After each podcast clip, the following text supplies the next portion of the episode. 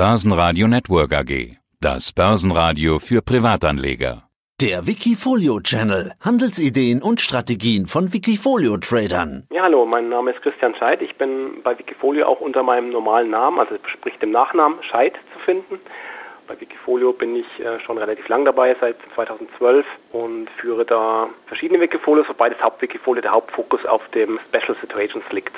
Special Situations und so funktioniert ja da auch deine Strategie, also eben Unternehmen in speziellen Situationen. Wie das Ganze funktioniert, haben wir ja schon einige Male drüber gesprochen. Werden wir auch jetzt noch mal ein paar Sätze zu verlieren, aber am schönsten sind ja da eigentlich immer Beispiele. Ich habe in dein Portfolio geschaut und finde da als am stärksten gewichtete Aktie Cancom Dort nimmt ja überraschend der Chef den Hut. Die Meldung kam in den letzten Tagen. Ich habe gedacht, wow, da hat er jetzt aber ganz schnell reagiert. Stimmt gar nicht. Cancom war davor schon so stark bei dir gelistet. Wie kommt's?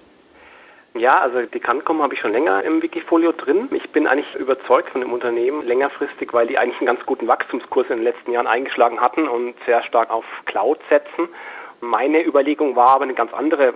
Beim Einstieg war eigentlich die Überlegung, dass die Cancom früher oder später übernommen wird. Und das Ganze ist zwar noch nicht passiert, die Spekulationen kochen aber immer wieder hoch. Ganz interessant in dem Zusammenhang war vor ein paar Tagen eben die Meldung, dass der Vorstand seinen Hut nehmen muss. Das war eigentlich völlig überraschend, weil der Thomas Volk, so heißt der, der war ja bis zuletzt eigentlich noch in den Medien, hat davon geschwärmt, wie gut es läuft bei Cancom. Es gab sogar noch mal eine Kapitalerhöhung im Dezember, meine ich, war es und da hat der Vorstand nochmal frisches Geld eingesammelt, um Übernahmen machen zu können. Und jetzt ist er mit der Begründung, unterschiedliche Auffassung der Strategie, das ist ja oft so die Begründung, die herangezogen wird, völlig überraschend nach einem Jahr nur äh, rausgeschmissen worden.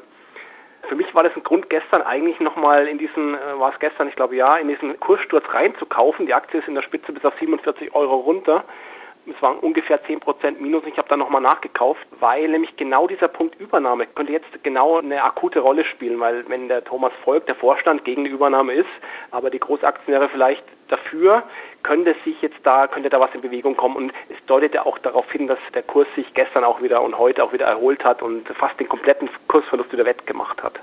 Ja, das beschreibt ja eigentlich schon ganz gut deine Strategie, dieses Beispiel. Wir hatten zuletzt miteinander gesprochen auf der Invest 2019, also im April, wenn ich mich gerade recht erinnere, ist die Invest immer. Wir hatten unter anderem über das für dich ganz schwierige Jahr 2018 gesprochen. Du hattest da gesagt, dass das für dich das schwierigste Börsenjahr deiner Börsenkarriere war, noch schwieriger als 2008. Jetzt war 2019 ja im Rückblick ein gutes Börsenjahr. Es ist ja die erste richtige Woche, Januar 2020, also lohnt sich immer mal auch nochmal ein Rückblick. Ich habe mal deine Performance angeschaut, 8% plus, deutlich unterproportional zum DAX. Der hat ja, ja über 20% plus gemacht und auch unter deinem Durchschnittswert 17,2% plus machst du im Jahr im Durchschnitt normalerweise. Wie schwierig war 2019 für dich? Also auf den ersten Blick war ja 2019 ein Jahr, da konnte man nicht wenig falsch machen. Die Indizes sind wahnsinnig nach oben marschiert. Solche Jahre sind fast genauso schwer wie die Jahre davor. Also davor war 2018 war ja ein Jahr, das endete im Debakel, das vierte Quartal war ganz schlecht, alles war im Minus. Ja, da ist es halt schwer, sich da positiv abzusetzen, beziehungsweise da ist es sehr schwer, einen Plus zu machen.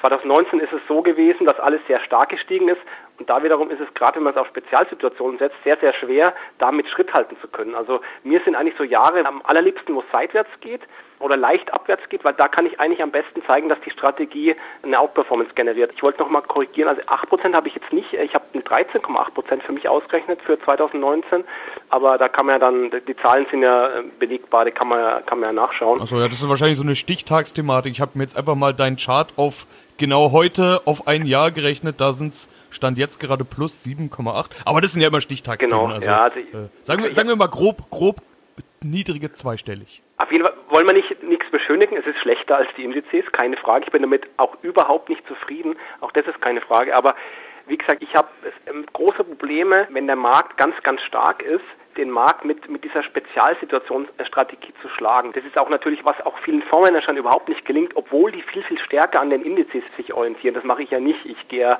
bewusst weg von der Indexentwicklung und gucke, äh, wo gibt es denn abseits der Indizes interessante Kandidaten, die man kaufen kann. Natürlich aus Liquiditätsgründen greife ich dann auch oft zu Indexmitgliedern aus dem S-DAX, TechDAX, MDAX.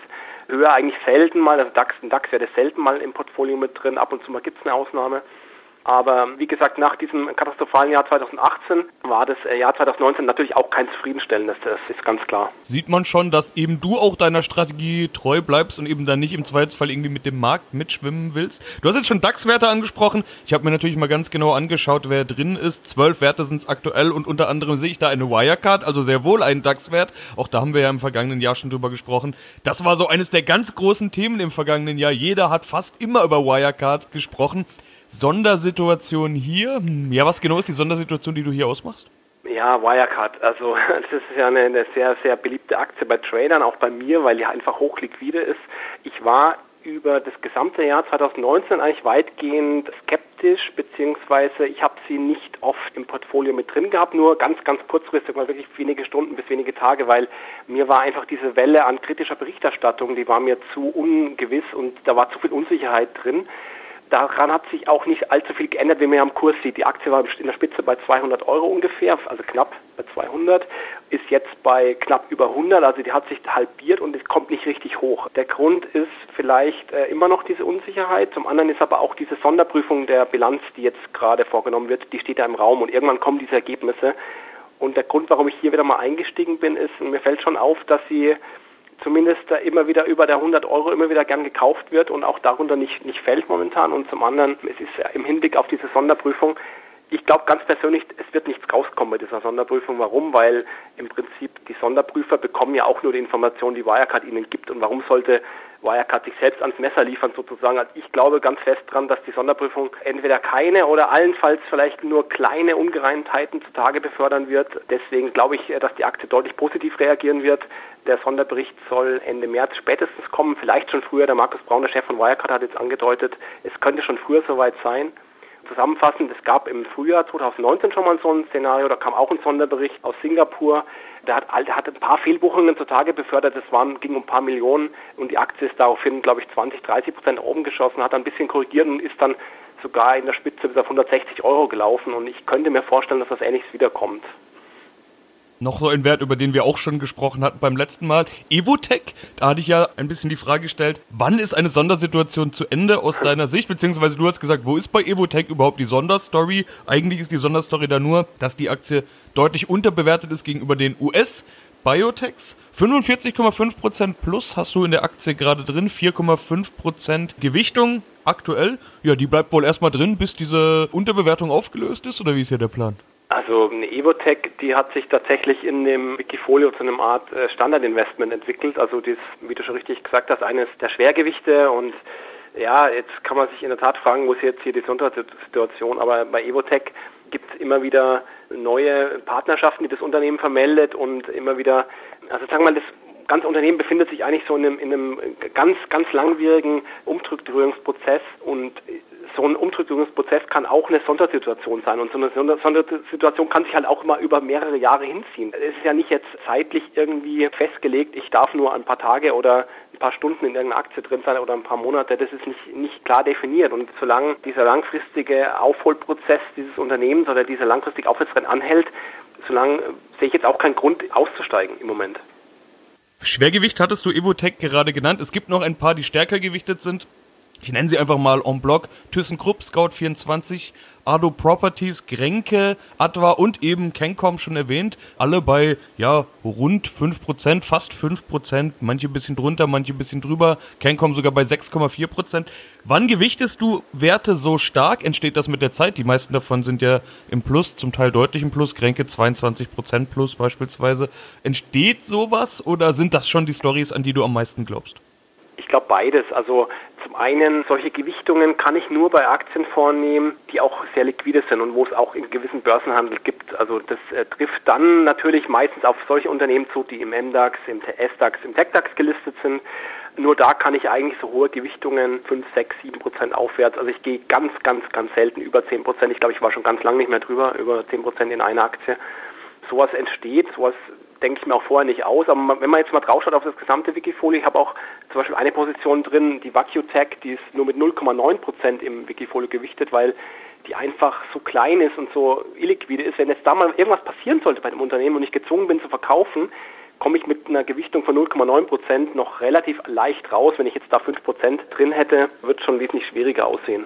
Aurora Cannabis, dabei. 60 Prozent minus, also da ging es ja. wirklich nach unten. Heißt aber nichts, weil du sagst ja nicht, ich will die Werte, die am besten performen oder ich will nur Werte, die im Plus sind, sondern das sieht aus, als wäre da die Sondersituation eben ganz klar noch nicht vorbei. Ja, die Aurora war ein Grund, hier einzusteigen, auch die Übernahmefantasie. Das war allerdings noch einem Jahr, als der Cannabis-Sektor noch in voller Blüte war. Das Ganze hat sich gar nicht komplett gedreht. Innerhalb kürzester Zeit ist das Sentiment gegenüber der Branche total negativ geworden. Es sind Überkapazitäten im Markt, viel zu viel Cannabis auf Lager, viel zu wenig Nachfrage, viel zu geringe Preise. Also das ist auf jeden Fall eine Position, die momentan bei mir sehr stark auf dem Prüfstand steht. Die Aurora ist eines der wenigen großen Cannabis-Unternehmen, die noch ohne Partner dasteht. Also zum Beispiel eine Canopy Cross, die hat eine Constellation Brands, den großen Getränkekonzern als Partner. Und ich habe einfach darauf gesetzt, dass Aurora auch irgendwann einen Partner bekommt. Nur dieses Szenario wackelt sehr, sehr stark, weil eben die ganze Branche so unter Druck gekommen ist, dass es momentan äußerst fraglich ist, ob überhaupt sich nochmal jemand mit der Aurora zusammentut. Insofern ist das einer meiner momentanen Kandidaten, die auf der Verkaufsliste stehen. Ich bin allerdings noch nicht ganz, habe mich noch nicht ganz äh, dazu entschließen können, wirklich rauszugehen. Es waren wieder mal um den Jahreswechsel Stabilisierungstendenzen in der ganzen Branche. Das hat sich allerdings auch schon wieder aufgelöst und äh, gestern kam ein Analyst mit Kursziel einen Dollar. Also das wäre nochmal eine Halbierung gegenüber dem aktuellen Niveau. Also so langsam, glaube ich, muss ich da wirklich mal zu einer Entscheidung kommen. Und es ist auch es ist bitter, mit 60 Prozent Verlust zu verkaufen, aber das gehört an der Börse eben auch dazu, dass man hier auch mal einen sauren Apfel beißt und ja, deswegen hier ganz klar ist ein Wackelkandidat. Um die Idee auszuschließen, du bräuchtest das, weil du Liquidität beschaffen willst, das stimmt nicht. Du hast nämlich eine Position Cash von rund 20 Prozent. 19,4 sind es jetzt gerade zum Zeitpunkt des Interviews. Sieht ein bisschen so aus, als würdest du auf irgendwas warten, stimmt aber gar nicht, weil du hast mir in vergangenen Interviews schon mal gesagt, dass das so eine Liquiditätsposition ist, mit der du dich eigentlich ganz wohl fühlst. Also ist das gerade eine Sonder besondere Situation, Sondersituation sozusagen bei dir selbst oder äh, ist das eine normale Cashquote? Ja, sie, sie, ist mir persönlich fast ein bisschen hoch für die aktuelle Marktphase, weil der Markt ist ja, ist ja bärenstark. Also wir sind kurz davor, im DAX ein Allzeithoch zu erreichen. Die Indizes drunter haben schon längst Allzeithochs erreicht. Also ich, äh, in der Tat, ich, ich habe mir erst heute Vormittag nochmal so überlegt, Mensch, wo könnte ich denn noch reingehen? Und mir fällt momentan eigentlich, ehrlich gesagt, äh, mir fallen nicht viele Kandidaten ein, die jetzt, sagen wir mal, auch aus Bewertungsgesichtspunkten jetzt äh, für mich in Frage kommen momentan. Also mir ist der Markt schon, wäre es nochmal lieber, wir würden nochmal 1000 Punkte im DAX zurückkommen, dann würde ich auch den einen oder anderen Nebenwert, der sich in einer Sondersituation befindet, nochmal günstiger bekommen. Börse ist kein Wunschkonzert, also auch da muss ich dann meine Entscheidung revidieren, wenn jetzt der DAX über die 13,6 drüber geht, sprich ein Allzeithoch macht, wahrscheinlich dann auch weiterläuft, dann muss ich auch hier handeln und muss äh, die Cashquote reduzieren, um, um eben einigermaßen dabei zu sein, weil wie gesagt, ich möchte nicht nochmal so ein Jahr wie 2019 erleben, wo ich dem Index so weit hinterher hinke. Das soll sich auf jeden Fall ändern und deswegen muss ich da die Cashquote auch reduzieren, falls die Märkte weiter steigen. Aber auch da, und da schließe ich sozusagen den Kreis zu deiner Strategie-Antwort äh, zu meiner zweiten Frage. Äh, dir ist ja eigentlich egal, was am Markt passiert. Es kann eigentlich auch fast egal sein, was Donald Trump twittert oder so, sonst was. Die üblichen Themen, die wir in der Marktbetrachtung und auch gerade jetzt zu Beginn des Jahres den Interviewpartnern stellen. Wohin geht der DAX? Was bringt 2020? Bei dir sind es eben die Sondersituationen. Und das ist ganz schwierig zu prognostizieren, glaube ich, zu fragen, wann lösen sich die einzelnen Stories auf. Gut, du hast die alle im Blick. Ich frage jetzt mal ganz allgemein, was erwartest du für ein Jahr? Ja, das ist richtig. Also grundsätzlich brauche ich äh, nicht unbedingt steigende Märkte. Also wie gesagt, mir sind es auch gerade persönlich seitwärts tendierende Märkte oder, oder fallende Märkte lieber. Was ich erwarte, ist aber ein, ein nochmal deutlich starkes Jahr 2020. Es gibt einfach einen Hauptgrund für mich, das ist die FED. Die FED pumpt Liquidität in den Markt ohne Ende. Und es ist gar nicht so sehr jetzt die Zinspolitik, auf die man achten muss. Es sind die Anleihenkäufe. Die FED kauft monatlich für, ah, jetzt habe ich die Zahl nicht parat, ich glaube 60 Milliarden Dollar an kurzfristig laufenden Wertpapieren aus dem Markt. Das sorgt enorm für Liquidität. Die FED wird auf jeden Fall noch das ganze erste Halbjahr damit äh, weitermachen. Und wenn man mal guckt, ab wann der Markt richtig angefangen hat, Gas zu geben, das ist genau da, wo die FED begonnen hat mit diesem neuen Aufkaufprogramm. Das war im Oktober oder November. Also diese Zusammenhänge sind ganz, ganz entscheidend und Bewertung hin oder her, wenn Geld in Hülle und Fülle vorhanden ist, wenn Liquidität vorhanden ist, wenn viele Anleger noch gar nicht richtig dabei sind, sieht man ja auch an meiner Cashquote, sieht man auch an den Cashquoten vieler anderer Wikifolios. Es ist noch so viel Geld, das am Seitenrand, an der Seitenlinie wartet, um einzusteigen und wir haben im Prinzip von den Risikofaktoren, es ist ja immer irgendwas. Also jetzt ist wieder plötzlich der Iran aufgepoppt und ich glaube fast die Börse braucht irgendwelche Risikofaktoren, um an dieser sogenannten Mauer der Angst weiter steigen zu können. Also um es kurz zu machen, ich erwarte ein sehr, sehr starkes Jahr 2020. Mich würde es nicht wundern, wenn wir in ähnliche Regionen vorstoßen äh, könnten wie 2019. Ja, dann sind wir doch mal gespannt. Das Jahr geht erst los. Dann wünsche ich erstmal viel Erfolg für die nächsten Wochen und Monate, Christian Scheidt, mit dem Wikifolio Special Situations. Hm, vielen Dank wikifolio.com Die Top Trader Strategie. Börsenradio Network AG. Das Börsenradio. Das Börsenradio Nummer 1.